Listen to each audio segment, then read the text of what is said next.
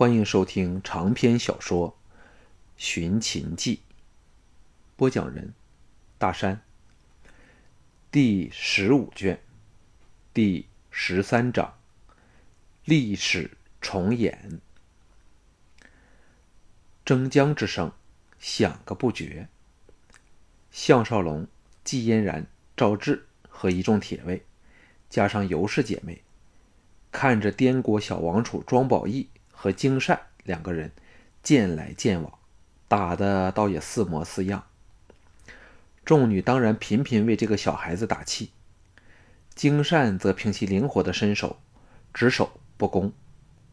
当的一声，庄宝义终是人小力弱，一下握不住剑柄，掉在地上。可是他毫不气馁，滚身地上拾剑再打。项少龙心中暗赞。贺停了练习，传了他几个基本功，叫他自行练习，便到尤氏姐妹处，让他们为他化妆。季嫣然等也必返内堂，以免被人看见到他们的绝世姿容。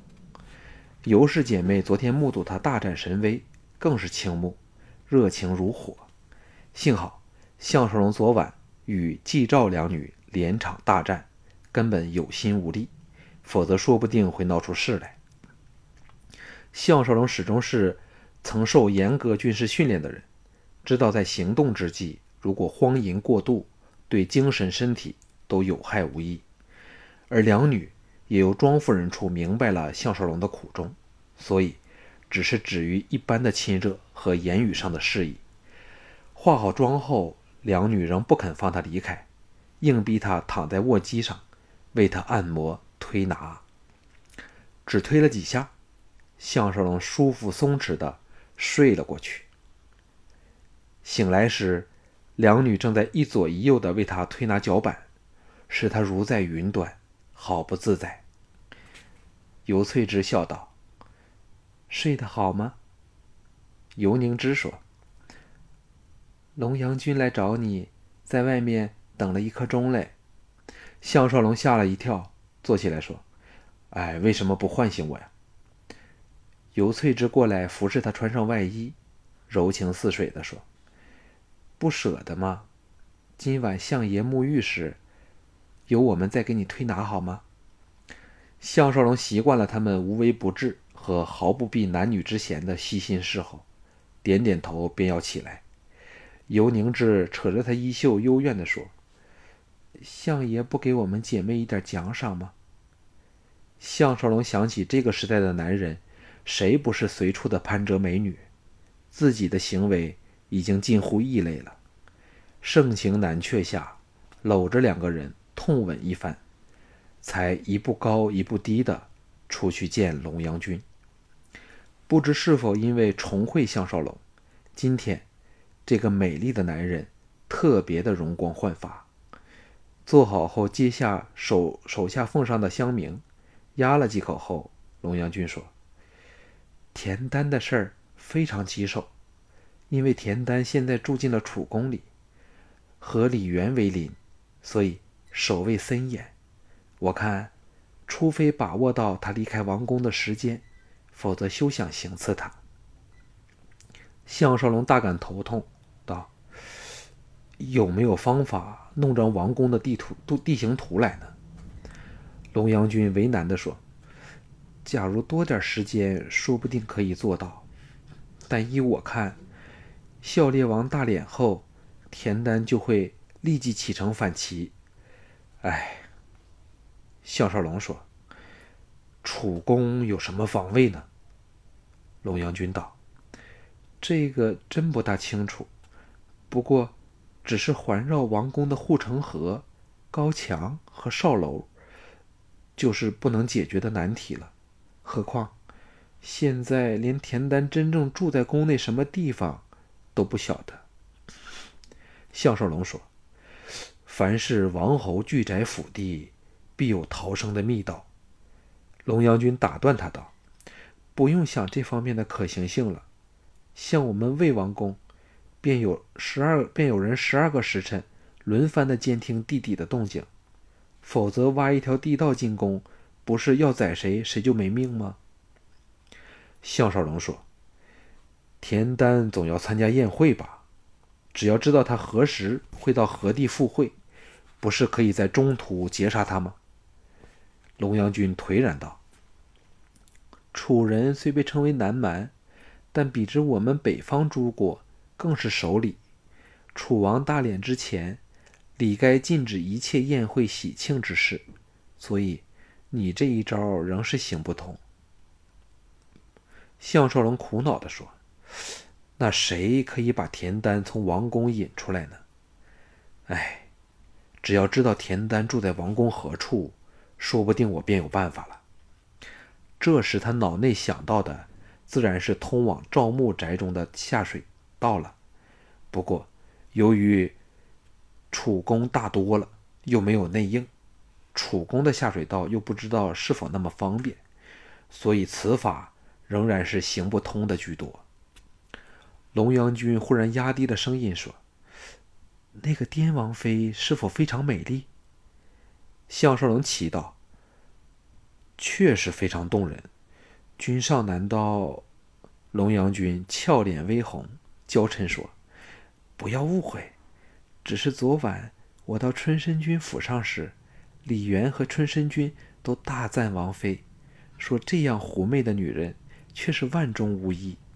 当时，田丹、韩闯和郭开都在座，人人动容，所以我才想到，滇王妃说不定可以用美色引田丹上当。不过想具体些，又很难行得通。项少龙说：“他们有说起我吗？”龙阳君横了他一眼说：“怎会漏了你？”他们对你的身手和果断的行为都大感惊异，不过任他们想破脑袋，也不会联联想到项少龙来了。连奴家都认不出你，其他人更休想了。项少龙最少把龙阳君当了半个女人，又因为相互间深厚的交情，无论他做什么女儿娇态，都只是觉得亲切，而不会生出反感。笑着说。李元说起万瑞光时，有否咬牙切齿呢？龙阳君道：“这倒没有。照我看，李族内争权夺势也非常厉害。李元昨晚便大骂李闯文不知进退，活该给人打断了腿骨。”项少龙糊涂起来，问道：“春申君和李元又是什么关系？”龙阳君说：“好的不得了。李元见到春申君时，就像老鼠见到猫，奉迎恭敬的过了分。我看，李元暗中必有对付春申君的阴阴谋，否则不必如此的卑躬屈膝。”龙阳君又说：“你可见过李嫣嫣？我看，除了季才女，没有人比她更加的清秀明丽了。”不过，她眉眼间总有一股化不开的哀愁，叫人心痛。项少龙苦笑说：“可惜他全无见我的意思，否则我可以和君上分享这种观感了。”龙阳君沉吟片上说：“我派了人去侦查徐仙的行踪，不过我恐怕已经迟了一步。哎呀，急死奴家了。”项少龙轻拍他肩头说：“放心吧，只要有我项少龙在，定不让秦军入侵魏国。”龙阳君大喜道：“那这事儿就拜托你了。”两个人又商量了一会儿，发觉一时间实在难以找到行刺田丹的方法，龙阳君唯有先行告退了。龙阳君前脚刚走，李元。便和春申君相携而至，项少龙当然由得庄夫人去应付。不过，还未等回到季赵二女的院落，庄孔便来请他上主府见客，他唯有硬着头皮去了。从后院举步走入主厅时，他故意改变了一向行路的姿势，迎面走向正和庄夫人分宾主坐下的春申君和李渊，厅的四周。均守立着两个人的亲卫。果如龙阳君所料，李渊没半点怀疑的站起来迎接他这个万瑞光，春申君则是自重身份，安坐如故。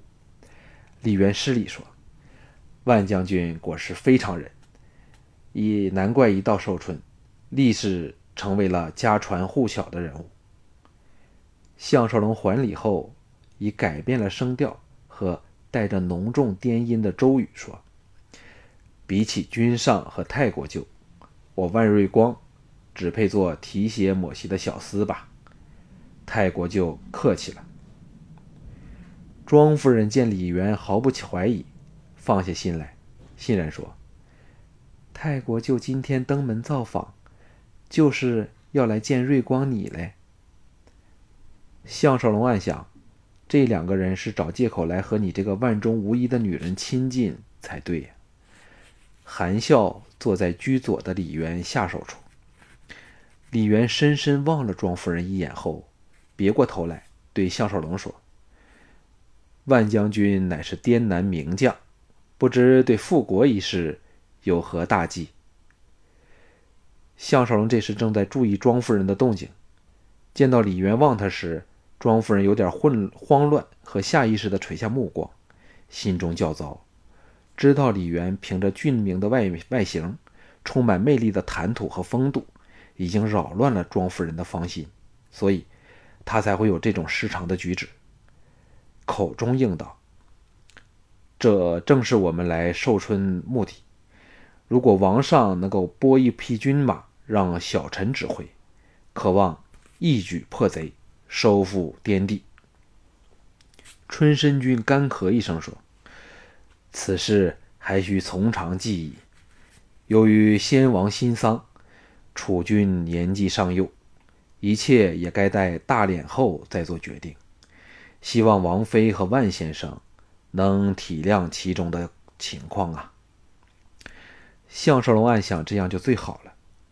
这时又见李渊用眼神去挑逗庄夫人，但是春申君却没有见到。李渊向庄夫人展露了一个连项少龙也不得不承认非常好看的笑容，柔声说：“太后对滇王妃一见如故，加上先王大殓前。”心情困苦，让我来邀请王妃和小楚君到宫内小住，也好让我们一尽地主之谊。项少龙大吃一惊，心叫不妙。如果让庄夫人和庄宝义住到了王宫去，再要出来，便不是自己可以做主了。况且，凭李元的手段，庄夫人又是九矿之躯，要得到她，真是易如反掌。那时会有什么后果？却是难以预料，急忙向庄夫人使了个眼色。庄夫人会意，垂首黯然说：“太后心意，青娥心领了。青娥乃是亡国之人，一天滇国未复，都难消愁虑。青娥怎敢以愁容侍奉太后呢？希望国舅爷能向太后陈说青娥的苦衷。”李渊登时语塞，唯有点头表示同意。春申君显然也在大打庄夫人的主意，柔声说：“王妃不若到我的府中小住两天，免得在这里触景生情。只要先王入土为安，一切复常后，本君定会全力的支持小楚君复位。”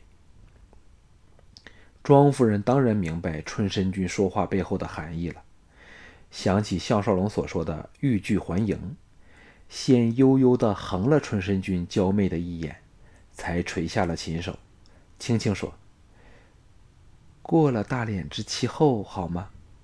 奴家来京途中小病了一场，到今天仍未康复，希望能休息数天，养好身体再说。”看着他我见犹怜的神态，想起昨晚的热吻，连项少龙都脑袋发热。春申君和李元自然是露出了色受魂语的表情。美女的魅力的确是没有男人能抵挡，特别是尚未到手的美女。李元关切地说：“待会儿我找宫内最好的御医来给夫人看病，好吧？”庄夫人推辞不得，只好道谢。春申君和李渊都找不到再留下的借口，唯有站起来告辞。项少龙正松了一口气时，李渊亲热地扯着他衣袖说：“还未曾好好和万将军说话，不如到毕府吃一餐便饭吧。”项少龙一则以喜，一则以忧。喜的当然是有机会到宫内去，忧的却是怕没有了庄夫人的照应，会露出马脚来。但无论如何，都知道是难以脱身，只是不明白李渊为何要笼络他。项少龙和李元坐在马车内，春申君则是自行回府去了。李元微微一笑说：“万兄对复国一事心中成数如何呢？”项少龙苦笑说：“滇地叛乱时，我们庄家和万家能逃出来的就那么多人。”虽说滇地各族都希望我们回去，但由于李令得到了夜郎人撑腰，假如没有外援，我们成功的机会仍然不大。李渊狠狠地说：“李令此人，我早看着不顺眼。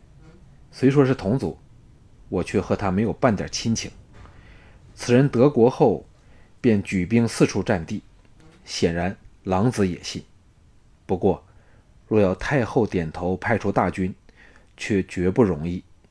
何况滇地实在是太远了，如果不能一下子攻克滇京，战事蔓延，形成乱局，恐怕秦人会趁机来侵，那对我大楚就非常不利了。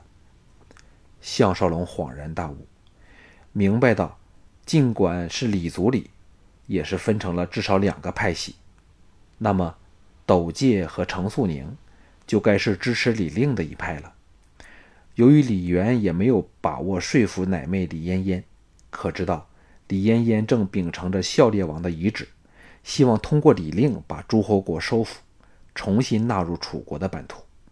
但李渊却只看穿了李令只是想另树势力，这对李渊自然是构成威胁。其中的情况可能会更加复杂。不过，那便是项少龙想象力之外的事儿了。项少龙越来越深切地体会到，表面看去的外向和真正的事实，可以是完全不同的两回事儿。李元见项少龙呆若木鸡，还以为他正在为复国希望越来越少而神伤，抓着他肩头，露出了恳切的神色，说：“说出来，或者万兄不会相信。”反对出兵滇国最主力的人物，就是春申君黄歇。项少龙失声道：“什么？”李渊说：“所以我说万兄很难相信吧？现在的形势大大不同了，诸侯国拥兵自重，王令难行，朝廷又鞭长莫及，难以讨伐，所以春申君才会反对贵国的复辟。”项少龙苦笑说。太国舅真是坦白。李渊说：“我却有完全不同的看法。诸侯国已是既成事实，若要去之，只是徒增乱世，最后不但劳而无功，还会培植出更多像李令这种新势力。所以，我对滇国复国一事是完全支持的。”项少龙反相信了他的话，因为。正是春申君的食客方卓，把庄夫人母子到寿春的消息通知了程素宁。若说没有春申君在背后首肯，方卓这么做对他有何好处？春申君表面做足了好人，暗地里却在扯庄家的后腿。政治本就是这么卑鄙的一回事儿。李渊也非是心肠特好，只是因着某种原因。李嫣嫣现在似乎特别倾向于春申君，甚至李族里也有人站在春申君的一方，使得李渊大感威胁。又因见到他英雄了得，所以才想拉拢他，加入李渊的阵营。背后当然还有更厉害的阴谋。项少龙把心一横，说：“其实我对太国舅的话深信不疑，因为我们在来此途中。”差点被奸人所害，遂把程素宁使人假扮船夫，意图毁船杀人的事儿说了出来。李渊大喜道：“如此，我就不用多费唇舌了。万兄如肯和我合作，包你可以复国。只不知万兄是否有那种胆量？”项少龙哪还不心知肚明是怎么一回事啊？故作昂然地说：“只要能还我滇土。”我万瑞光赴汤蹈火，在所不辞。李渊沉声说：“那就必须先杀死春申君。”项少龙立时联想起信陵君曾哄他去行刺魏王的旧事，想不到历史又在重演了。《寻秦记》卷十五中。